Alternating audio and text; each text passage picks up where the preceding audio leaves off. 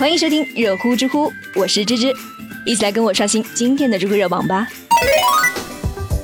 知乎热榜第一名，安徽亳州东风本田某 4S 店违规收取续保押金，被电台主持人怒怼，知乎热度九百七十四万。最近，有一位卞先生就在安徽亳州本田购车时被收了一千块钱的续保押金。这个车主呢不愿意在店里面继续续保了，可 4S 店呢却不愿意退还押金了。于是浙江广播电视台的主持人就联系了这个店的销售经理，想要帮卞先生讨回公道。但销售经理的反应啊是相当的强硬。那你知道商务部下发的新车销售管理办法第十四条里明确规定，任何销售企业不得征收这一笔续保押金的款项吗？不知道啊，不知道。那我现在告诉您了，您知道了，可以咨询你们店相关法务。这个钱是要退的，李小姐。你说的算呀？这是国家说了算啊。你是谁呀？国家说了算。我刚才跟你讲的是国家下发的。你有资格作为一个媒体人这样去讲话吗？你讲谁无知啊？我讲你无知啊！我讲的东西如果是对的，对于你来讲，一个销售经理应该知道这笔费用不能收，而你不知道，这不就是无知吗？你说不能收就不能收吗？你这种态度，你对待谁呢？有什么问题讲什么问题？你说谁无知呢？我觉得你更无知吧，你这没教养吧。有些网友在看到这个新闻之后呢，就说主持人确实是态度不够好，有点盛气凌人的样子。但是更多的人和芝芝的感受是一样的。听着觉得真的是解气啊！这个主持人说话呢有理有节，逻辑清楚，并且一直是拿事实和法律在说话，并没有和稀泥，而是非常坚定的在为消费者维权。可能跟大家对于媒体的一贯印象呢是不同的，但是他确实是尽到了一个媒体人的责任。知乎网友君临就说：“第一，尊重呢都是相互的，但是李经理作为一个 4S 店的销售经理，他是有责任了解国家的相关法规的。”而他却表示不知道，这其实就是一个缺乏职业精神的表现。第二，李经理在主持人告诉他国家规定这个续保押金是不能收之后呢，他仍然是态度强硬，说是凭啥要退这个钱？这其实就是知法犯法，还不愿意改正。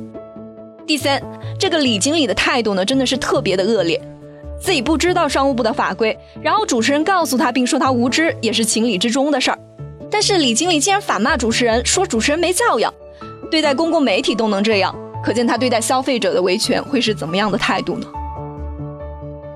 羊毛出在羊身上，合法的钱那是店铺应该得到的，违法的钱本就应该还给客户，要回来也是客户的权利。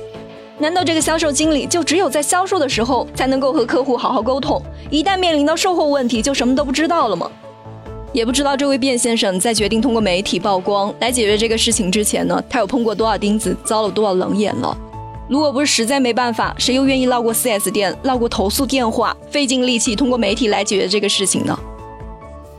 事情最后的处理结果来了，最后这个李经理已经给卞先生道歉了，并且也把押金退给了他。可算是把这口气给出了。只希望以后消费者维权的时候呢，不再需要媒体的曝光，只需要通过正常的反馈渠道就可以得到解决吧。知乎热榜第二名，五月十二号。一女子在天门山翼装飞行时失踪，知乎热度八百六十五万。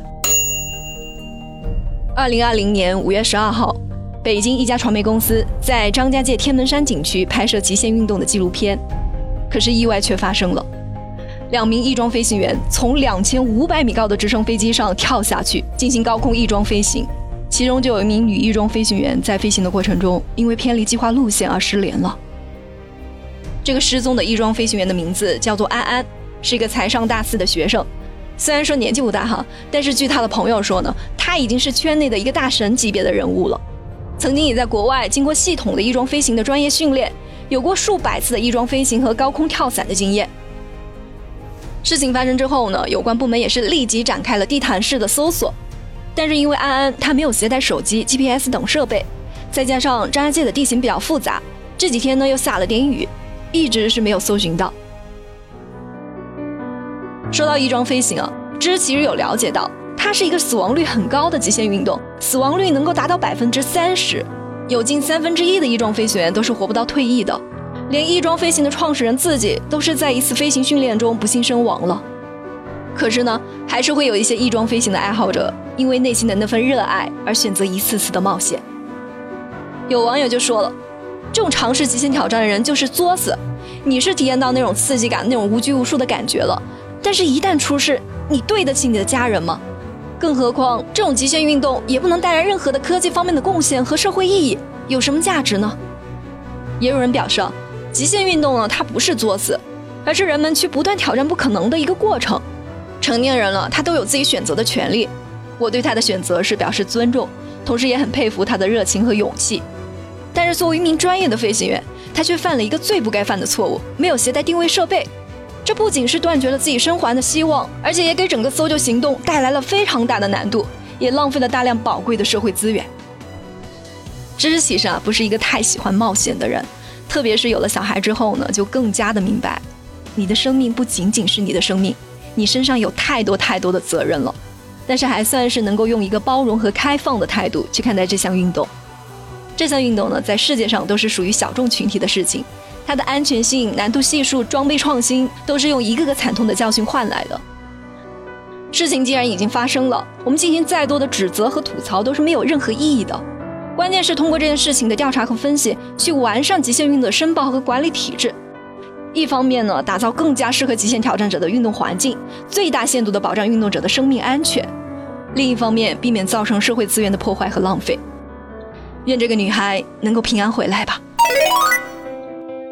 知乎热榜第三名，吉林两地高三复课之后再停课，家长呼吁全省高三同步停课，知乎热度四百七十三万。最近，由于受到疫情的影响，吉林省的吉林市和舒兰市两地的高三学生就在复课一个月后呢，又被要求是离开学校回家继续上网课。我们也都知道啊，现在离高考还有不到五十天的时间了，那也就意味着接下来的日子就全靠学生们自己了。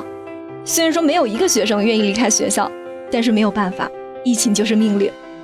学生们离开学校的时候，流着眼泪，高喊着为自己加油的口号，也是让很多网友看到了他们的担当和积极的心态。但是，毕竟高考对于孩子们的一生实在是太重要，所有的家长都希望自己的孩子能够在高考的竞争中得到公平的待遇。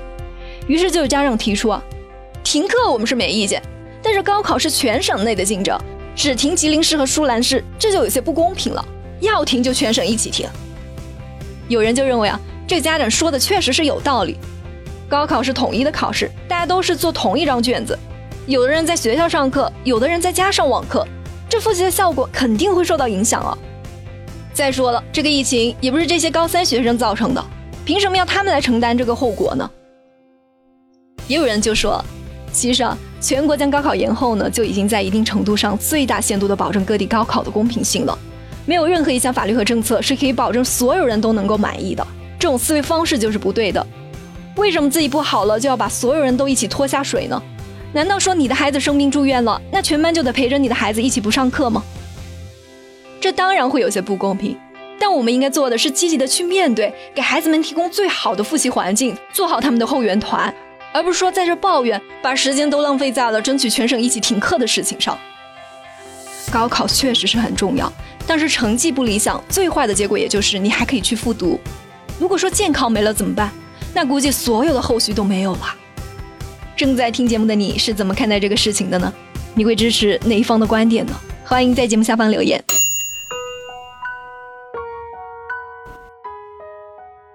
我是马爷。是马栏山广播站的负责人，也是声音毒药的制作人。呃，声音毒药的数据是我们站点当中节目最差的。今天呢，这段话是我强行让芝芝加在后面的，因为今天早上我在看我们最新的一期热乎知乎的节目评论，让我觉得想跟大家去聊一下。嗯，一档节目的制作过程其实非常费时费力的。我以芝芝为例，他每天早上九点到，然后去做稿子，要做到晚上大概四五点，然后录音。他的录音呢，因为他有一些问题，确实是存在的，所以他要花很长很长的功夫。你所听到的六分钟、八分钟，他一般录音在家制作可能需要四个小时。我知道这个很慢，我也讲过他很多次很慢。我们说这番话不是为了卖惨。因为做这个行业，你选了就是选了，没有所谓的卖惨辛不辛苦。你要觉得惨就别做嘛，你要觉得辛苦就别干嘛，对吧？我们不是卖惨，我们做这番行业就是因为热爱。芝芝其实是一个在这方面天赋不是很多的，呃，这个有一说一，因为他语音有问题，他的写稿和运营的这个方式有问题，他表达的腔调他也有一些问题。但是我们一直在调整他，我们也愿意给他一些试错机会，愿意用很长的时间去让他慢慢成长。为什么？因为我觉得他可以，我觉得他非常的自律，非常非常的认真。在我们团队招人的标准就是，你有没有能力，我们先放一放，但这个人必须得非常非常的负责，有责任心，有创意，有灵感。你可以天马行空，但你一定要把它做到位。芝芝恰恰就属于第一条，有责任心，所以我们愿意去牺牲掉公司的利益去做这档节目。然后今天我看到很多朋友的留言都非常的中肯啊，有指出芝芝这个语音问题的，有指出芝芝表达腔调有问题的，给您说声对不住了。呃，还有一些朋友去支持芝芝的啊，认为芝芝的观点认为是对的啊。我跟大家说一下，芝芝这个节目为什么会这么定位啊？它因为我们有新闻美丽说了，我不希望我们所有的节目都是同类型的，每天嘻嘻哈哈的，所以我们对芝芝的定位就是一个知性女主播，她要有一些观点输出，而观点这个东西，它不可能放之四海而皆准，因为它不是公理，它不是定律，明白吗？所以它一定会有争议的。只要是节目下方就是善意的啊，公平公正的，有理有据的去探讨这个观点，我们全部欢迎啊啊！不是这句话有歧义，我们全都欢迎啊，全都欢迎。然后如果说呃有一些指出问题的，呃虽然说芝芝会看到很难过，包括我看到就会觉得很难过，我都觉得替芝芝觉得不值。但是的确你们说的问题是存在的。我们只能说努力去改掉你们所说的问题，也希望大家能够给我们一些时间。我们不卖惨，我们也不说辛苦，我们就是想把自己热爱的这件事情做到让大家去认可。给一个从来没有接触过播音主持，从来没有碰过录音，从来没有碰过制作剪辑的一个辣妈，我们给她。半年的时间好不好？有梦想，谁都了不起，尤其是我的人，我要让他更了不起。给我们半年的时间好不好？如果他的作品还是没有达到你们的满意程度的话，我担所有的责任。我从我们马栏山广播站那个去那个店铺，在里面去选一些商品，我们送给一些朋友。我不能每个人都送，那个确实送不起。但是我们会拿出一些东西，或者说发红包怎样？总之让大家开心就好。好了，这档节目的荣誉都是芝芝的，这档节目所有的责任都是我的，因为是我让他这么做的。你们有什么怨言或者有什么想提的建议，都来找我啊，在我节目下方声音独样随便骂，我全部接受，好不好？我是马爷，再见。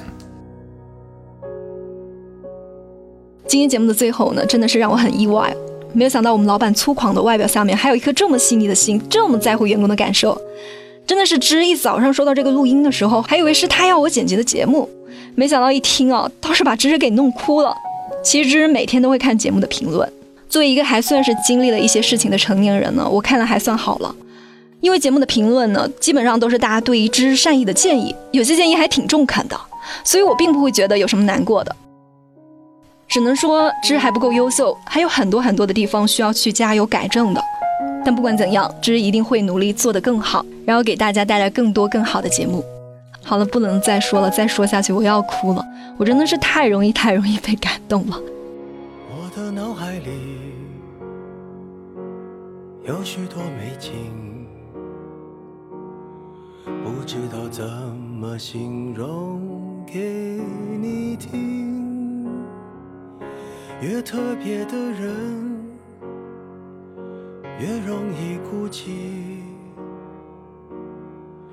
不凡很容易害平凡恐惧。